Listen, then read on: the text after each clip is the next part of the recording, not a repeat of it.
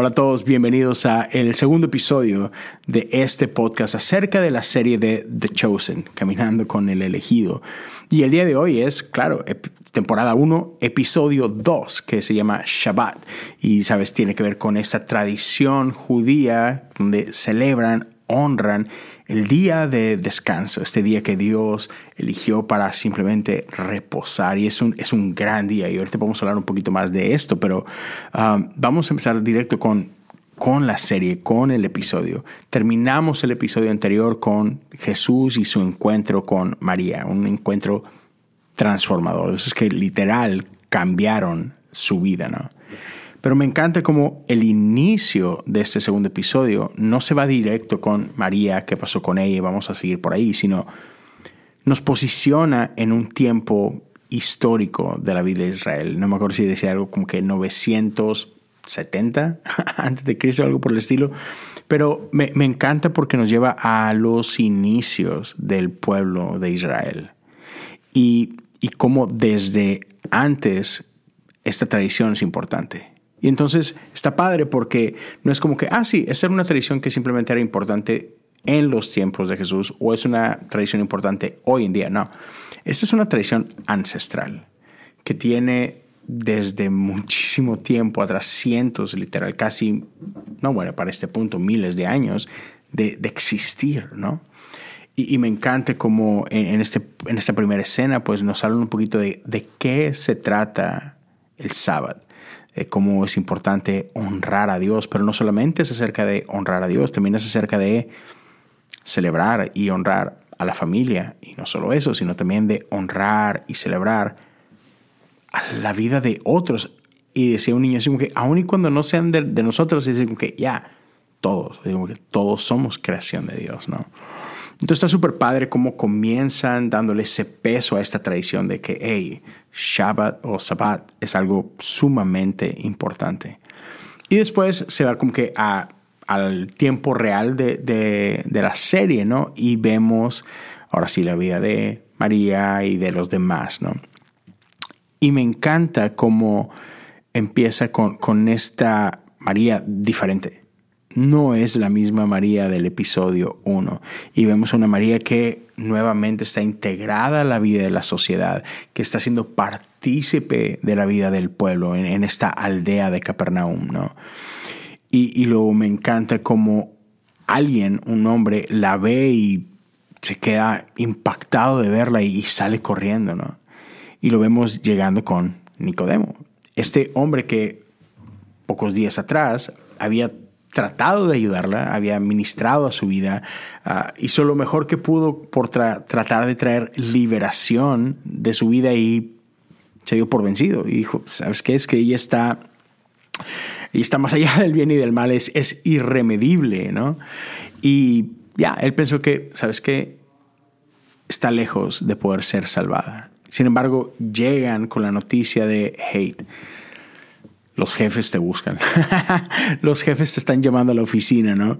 Y, él llega consternado de, que, de qué se trata esto. Y cuando finalmente llega y es como que, ok, ¿de qué me están acusando? ¿Por qué estoy aquí? Y todos de que, acusándote de, de nada. Hemos sido testigos de un milagro y, queremos hablar de esto, ¿no? Y me encanta cómo él mismo es sorprendido de que, ¿cuál, cuál milagro? Yo vi que no funcionó. Sin embargo, está ese testimonio de que no, vimos a esta mujer y es diferente. Y, me encanta porque estamos como que acostumbrados a ver en la Biblia a los fariseos como los malos de la película, ¿sabes? Y, y sí, hay, mucho malo por ahí, pero vemos a este Nicodemo que, es, que sinceramente está así como que asombrado y alegre de que hay un cambio en la vida de esta mujer, ¿no? Y, vemos como él, él insiste, déjenme hablar con ella, necesito escuchar yo de qué fue lo que pasó. ¿no? Y creo que eso es algo importante, porque cuando Dios se mueve, cuando Dios obra en nuestras vidas, ah, la gente a nuestro alrededor ve eso. O sea, es algo que no podemos esconder.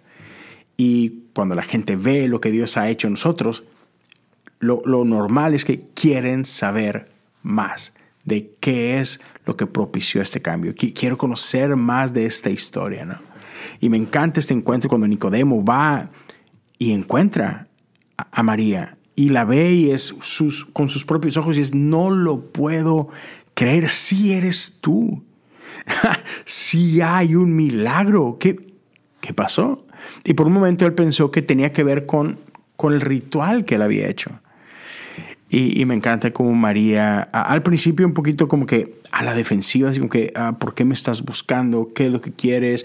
Yo ya no soy esa mujer. Y ella pensando que quieres algo con esa vieja yo, ¿no? Ah, quieres algo con, con, mi pasado y yo no quiero ya nada con eso. Y trata de como que de, distanciarse. Y este hombre dice, no, no, no, no, no vine aquí por eso. Él, es empático y él está genuinamente interesado en ella y es, eh, me alegra verte bien, pero no lo entiendo. ¿Cómo puede ser esto posible? Y ella rápido dice, sí, ajá, la verdad es que nada de lo que tú hiciste funcionó. Tú no eres la razón por la cual estoy así. Y otra vez, en lugar de que él se resistiera, en lugar de que él se ofendiera y de que, ¿cómo? Entonces, ¿quién? ¿no? Como si hubiera una competencia por ahí, ¿no? Él, él sigue igual, sigue contento, sigue alegre, sigue interesado. Y, y, me gusta eso, porque más allá de, hey, lo que yo hice no funcionó, pero, pero, pero tú estás bien y eso es lo importante. Y eso creo que es bueno, ¿no? Y creo que ese debe ser el corazón de todos nosotros, es lo, lo que quieres verte bien, ¿no? Es, no importa si vas a mi iglesia o vas a otra iglesia, es, tuviste un encuentro con Jesús, tu vida ha sido transformada, eso, eso es suficiente, ¿no? Y que pongan eso por ahí de esa forma me, me, me encantó, ¿no? Pero entonces ella le habla de, de este hombre que vino y que habló a su vida y que me dijo, hey, eres mía, estás redimida. Y, y, la palabra de, de, Nicodemo fue, o sea, él lo dijo y así pasó, así que ya, es, eso es todo. Y ella es de que, ajá, no lo entiendo, pero eso es todo. Simplemente me llamó por mi nombre y me hizo libre. Y, y, cuando él le dice, ¿quién es? Y no sé, no conozco su nombre, pero lo podrías identificar y ella es, mira, esto, esto es lo único que sé. Me encanta esta frase que, que le dice, lo único que sé es que yo era de una forma y ahora soy de otra. Y jamás podré olvidar quién es Él. Y creo que eso es, eso es todo, es así de simple, ese es el Evangelio. Éramos algo y ahora somos otra cosa completamente diferente. Y, es esta idea, ¿no? De que no es como que Jesús viene a nuestra vida y simplemente corrige ciertas áreas, ¿sabes? Eh, mejora algunas cositas, nos hace un, un, upgrade o un update en nuestro sistema. No, nos hace completamente nuevos. Ya pasamos de, de muerte a vida. No es que Jesús vino a hacernos mejores personas, no, hizo hacernos, vino a hacernos completamente nuevos, diferentes. Y ya, eso, es, eso es impactante. Y, ella da testimonio de eso. Y al final de cuentas, como que de eso se trata, ¿no? Nuestra vida es simplemente eso, es, estoy aquí para contar lo que Jesús hizo en mi vida. Y eso es lo único que necesitamos hacer. A veces pensamos en evangelismo como estas grandes campañas y cosas que tenemos que hacer y es simplemente habla de lo que Jesús ha hecho en ti, como sea, con tus palabras, pero mostrando eso de que ya, él ha cambiado mi vida. Y, por ahí se, se, detiene por un momento la historia y, cambia y vemos a Pedro y vemos a Mateo, pero ya empezamos a ver a algo diferente. Empezamos a ver que ah, María Magdalena está jugando un rol importante aquí. Y lo que Jesús hizo con ella va a tener repercusiones. ¿no? Después vemos por ahí a, si no me equivoco, a Mateo eh, como acto seguido. Y me encanta lo que la serie ha hecho con Mateo. Mateo es un ah, cobrador de impuestos. Y vemos la dinámica, vemos cómo es odiado. Vemos cómo para llegar a su puestecito, para cobrar, tiene que ir a escondidas, porque si camina entre la gente, ya lo van a golpear, no le va a ir bien y vemos este lado de Mateo y vemos cómo es medio rarillo, ¿no? Así como que, ajá, sí, como que entiendo a lo mejor por qué está donde está, a lo mejor no, es como que tenía muchas opciones. Y me encanta cómo usando este episodio que, gira alrededor de, del sábado, que es un, otra vez, es un, es un día en comunidad, es un día en familia, y vemos a este Mateo, quien por lo que decidió hacer, cobrador de impuestos, ha perdido eso. Ha perdido comunidad. Ha perdido familia. E incluso su acompañante romano ni siquiera puede creer de que, ¿cómo que, cómo que no tienes familia?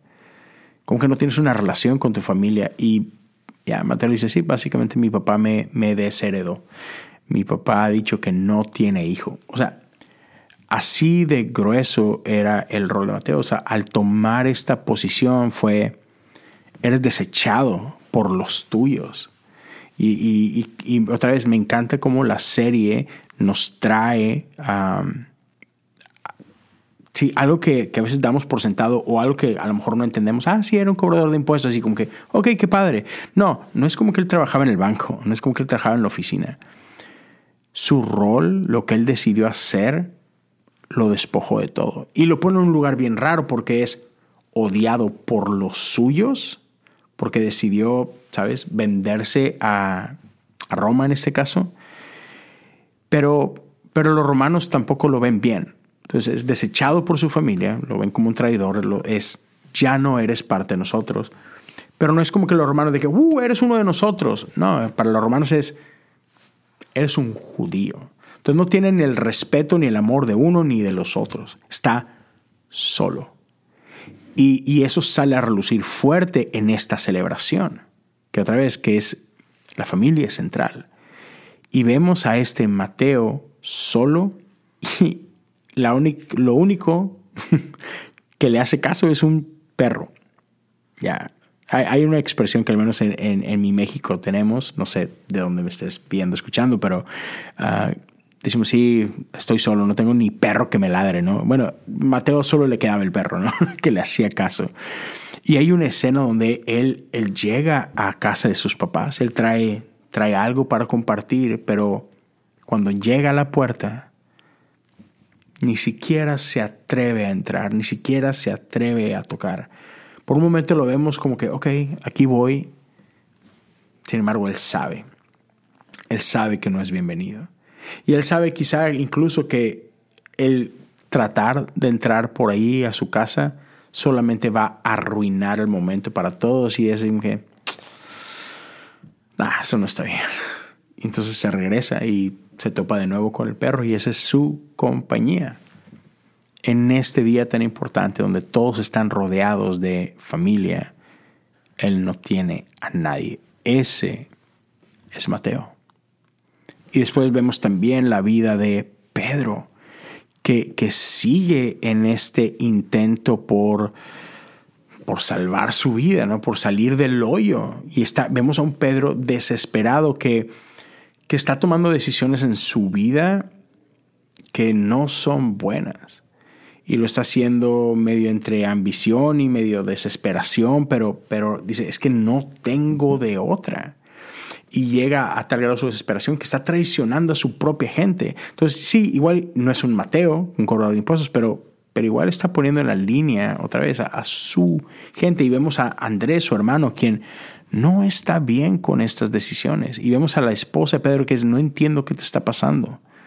Porque Pedro está tan avergonzado de lo que está teniendo que hacer que ni siquiera le puede decir a su esposa y está haciendo lo que está haciendo a escondidas de su esposa.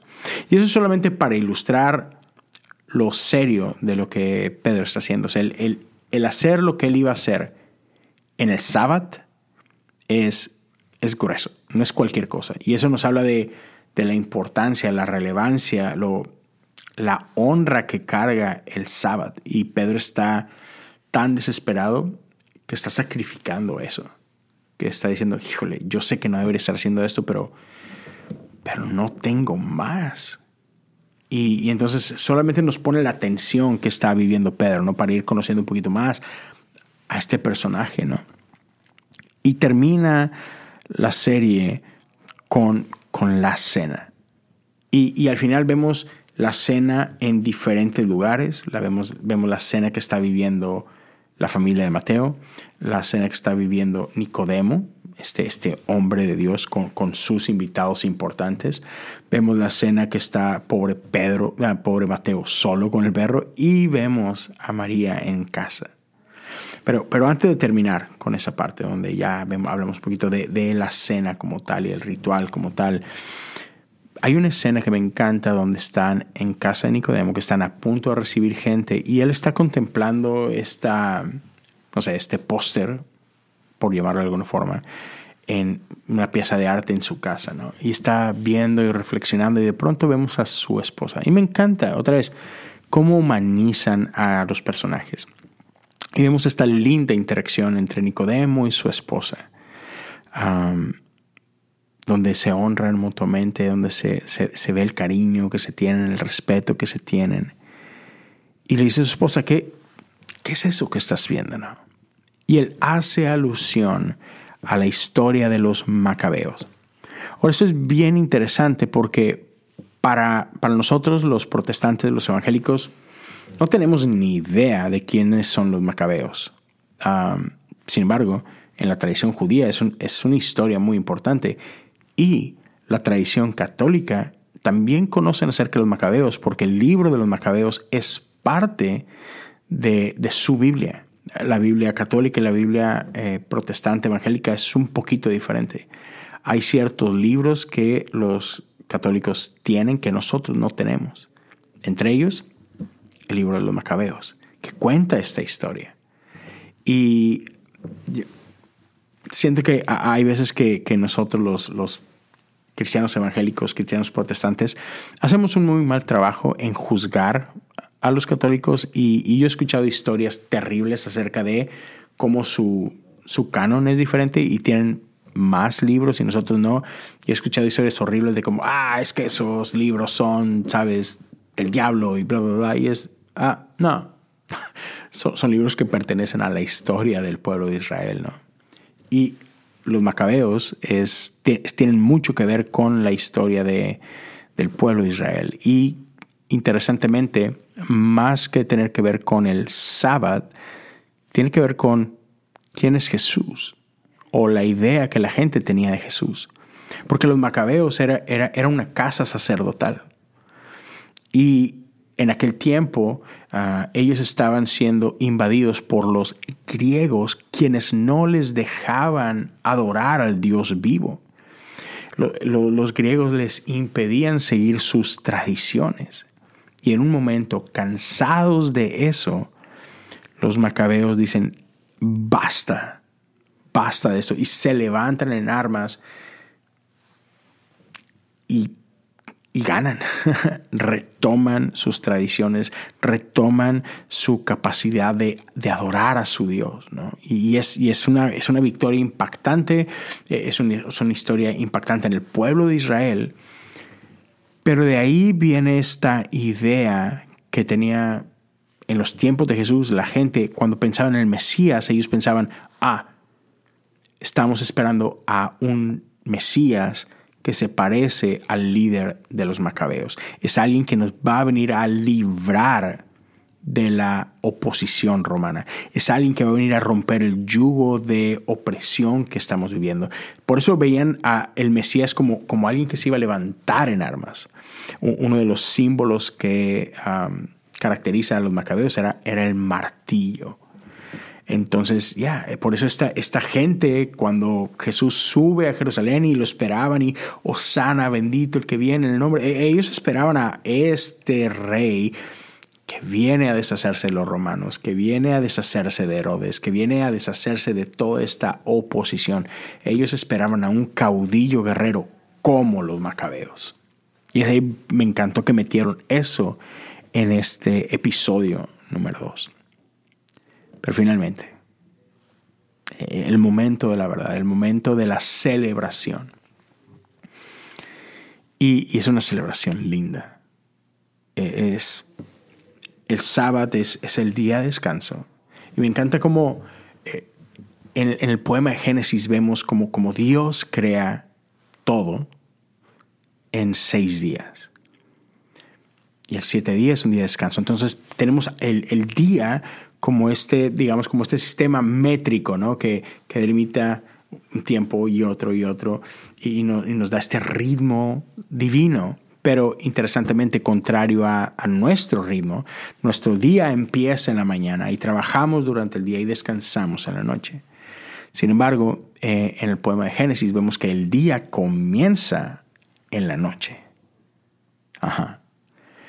Y, y creo que eso es súper importante, porque mientras tú y yo descansamos, Dios no descansa. Mientras tú y yo dormimos, Dios no duerme. Mientras tú y yo reposamos, Dios está trabajando. ¿Y qué nos deja eso? Ajá, el, el, mundo sigue rodando sin ti y sin mí. La creación sigue sin ti y sin mí. No, no somos esenciales. Y mientras nosotros cerramos nuestros ojos y dormimos, Dios está preparando algo para el día siguiente. Para que cuando tú y yo despertemos, Dios dice, todo esto está listo. ¿Quién viene a participar de lo que he creado? Esto está esperándote. ¿Quieres venir? Me encanta, en este ciclo de noche y día, una invitación nos espera cada mañana de sumarnos a lo que Dios ya está haciendo, a colaborar con Dios en su reino. Y el balón está en nuestro lado ahora. Estamos dispuestos a participar de esto que Dios está haciendo. Estamos listos para unirnos a su obra, para trabajar en lo que Él ha preparado toda la noche y decir, gracias Dios por haber, preparado todo esto. Aquí voy, en tu nombre. Entonces, entramos en este ritmo divino. Entonces, seis días de trabajo y en el séptimo día Dios dice, es bueno descansar. Es bueno descansar. Y me encanta porque en el día 6 Dios nos ha creado a nosotros. Y lo primero que hay que hacer después de haber venido al mundo es, nada, está bien, todo está bien. Puedes descansar. Tu primer día, descansa. Fuiste creado, bienvenido. Mañana, mañana disfrutamos de uno del otro. Lo, lo, más importante que vas a hacer mañana es disfrutar de mi compañía, disfrutar de mi presencia. Y a esto estamos invitados a del descanso es que entonces vamos y participamos en lo que Dios ha preparado para nosotros. Del descanso nos unimos al plan de Dios. Es desde el descanso que somos aceptados. No tenemos que trabajar para ganarnos el descanso. No, no, no. Descansa y veías. Y eso es, eso es bueno. Y aquí tenemos esas tres diferentes casas, sí, tres diferentes casas donde vemos a las familias orando juntos, bendiciendo el día y vemos una casa de una familia común. Vemos una casa de donde está el hombre de Dios y, estos hombres importantes, pero, pero vemos esta última casa, la casa de María, donde digamos que, que están los que, los que no tienen tribu, donde están los, los rechazados, donde está una mujer sola, pobre, una mujer que, en la que el mundo había perdido esperanza, María. Ah, vemos a una, a una mujer ciega, vemos a, un Bartimeo, ¿sabes? Un, cojo, un inválido. Ah, vemos por ahí a un par de hombres que de pronto llegan y que nadie sabe quiénes son. Y, y vemos esta casa que está dispuesto a recibirlos.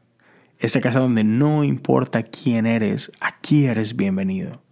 No tienes que ser un hombre importante en la sociedad, no tienes que ser un hombre religioso, no, tienes ni siquiera que, ser de mi sangre, pero eres bienvenido en este lugar. Y es a esa casa, a esa casa humilde, donde Jesús llega, donde Jesús llega a celebrar con ellos este día tan especial. Y, me encanta que, María es, híjole, no sé ni muy bien lo que estoy haciendo y no me acuerdo, o sea, sí me, me, lo enseñaron, yo crecí con esa tradición, pero, pero no estoy segura de que, de que sé cómo hacerlo bien. Ah, Jesús, ¿quieres hacerlo tú? Cuando ella se entera que Él es un rabí, dice, por favor, hazlo tú. Y sin embargo Jesús dice, no, no, no, está bien, esta es, este es tu casa, por favor, guíanos tú en esto. y me encanta porque creo que muchos de nosotros podemos empatizar con María, podemos conectar con María. Quizás hay muchos que están ahorita escuchando o viendo que, creciste en la iglesia y que tus papás te inculcaron todas estas cosas, pero, pero llegó un momento donde te apartaste. Llegó quizás un momento donde, donde renunciaste a la vida de fe.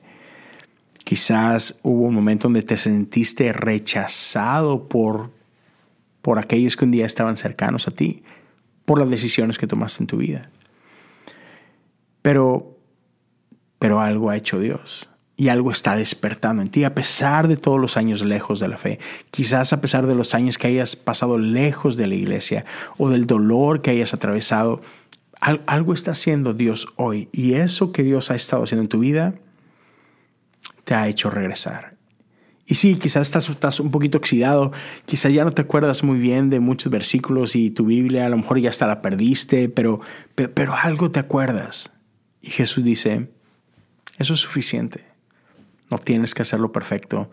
No tienes que saber de todas las cosas. Estás aquí. Estás en casa una vez más. Y eso es suficiente. Aquí estoy yo. Adelante. Ora, como, sepas orar, como puedas, como te acuerdes. No importa. Aquí estoy contigo. Y ese es el Jesús que encontramos en el episodio 2. El Jesús que va con aquellos con los que nadie más quiere estar. Jesús va con los humildes. Jesús va con los, con los olvidados, con los enfermos. Y Jesús está con ellos. Jesús está con aquellos que, que quizás han olvidado las tradiciones, con aquellos que quizás por el dolor han sido abandonados y Jesús está ahí. Y Jesús dice, he venido a pasar este día contigo. Oremos, compartamos, celebremos descansemos juntos, construyamos comunidad juntos. Y a eso estamos invitados, a descansar, a ser uno con Dios, a meditar en Él, a reflexionar, a celebrar lo bueno que Él ha hecho en nuestras vidas, a celebrar transformación y vida nueva.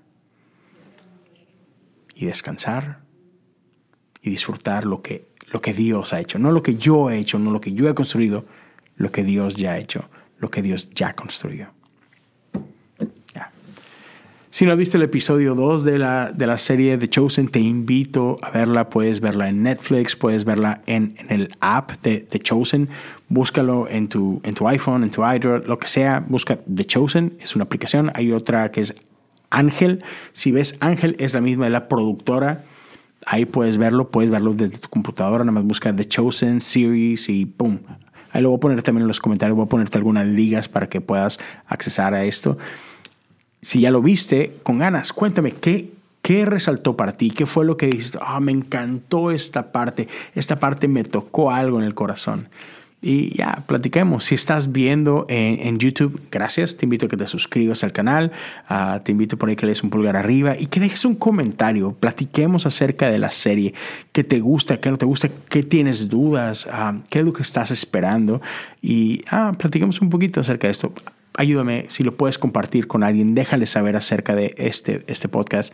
Si estás escuchando en Spotify o en Apple Podcast, igual te animo a que compartas este contenido, déjale saber a otros. Eh, en Spotify puedes también por allá dejar un comentario. En ambos casos, te invito a que te suscribas al podcast y si puedes dejarle un review, man, te lo agradecería bastante. Gracias a todos. Ah, si alguien quiere platicar un poquito más o lo que sea, me puedes encontrar en Instagram o en Twitter, en ambos casos como Leo Lozano, HU. Siempre será un gusto platicar con ustedes, orar con ustedes y ya, esto de mi parte. Ah, si alguien quiere checar mi otro podcast, hay un podcast semanal también que cada domingo en la noche publico un episodio, es cosas comunes. Ah, entonces, ya, e-, eso es todo mi parte. Gracias por escuchar, gracias por estar presente y nos vemos, primero Dios, la próxima semana para hablar acerca del episodio número 3 de la temporada 1 de The Chosen, Caminando con el elegido. Dios te bendiga.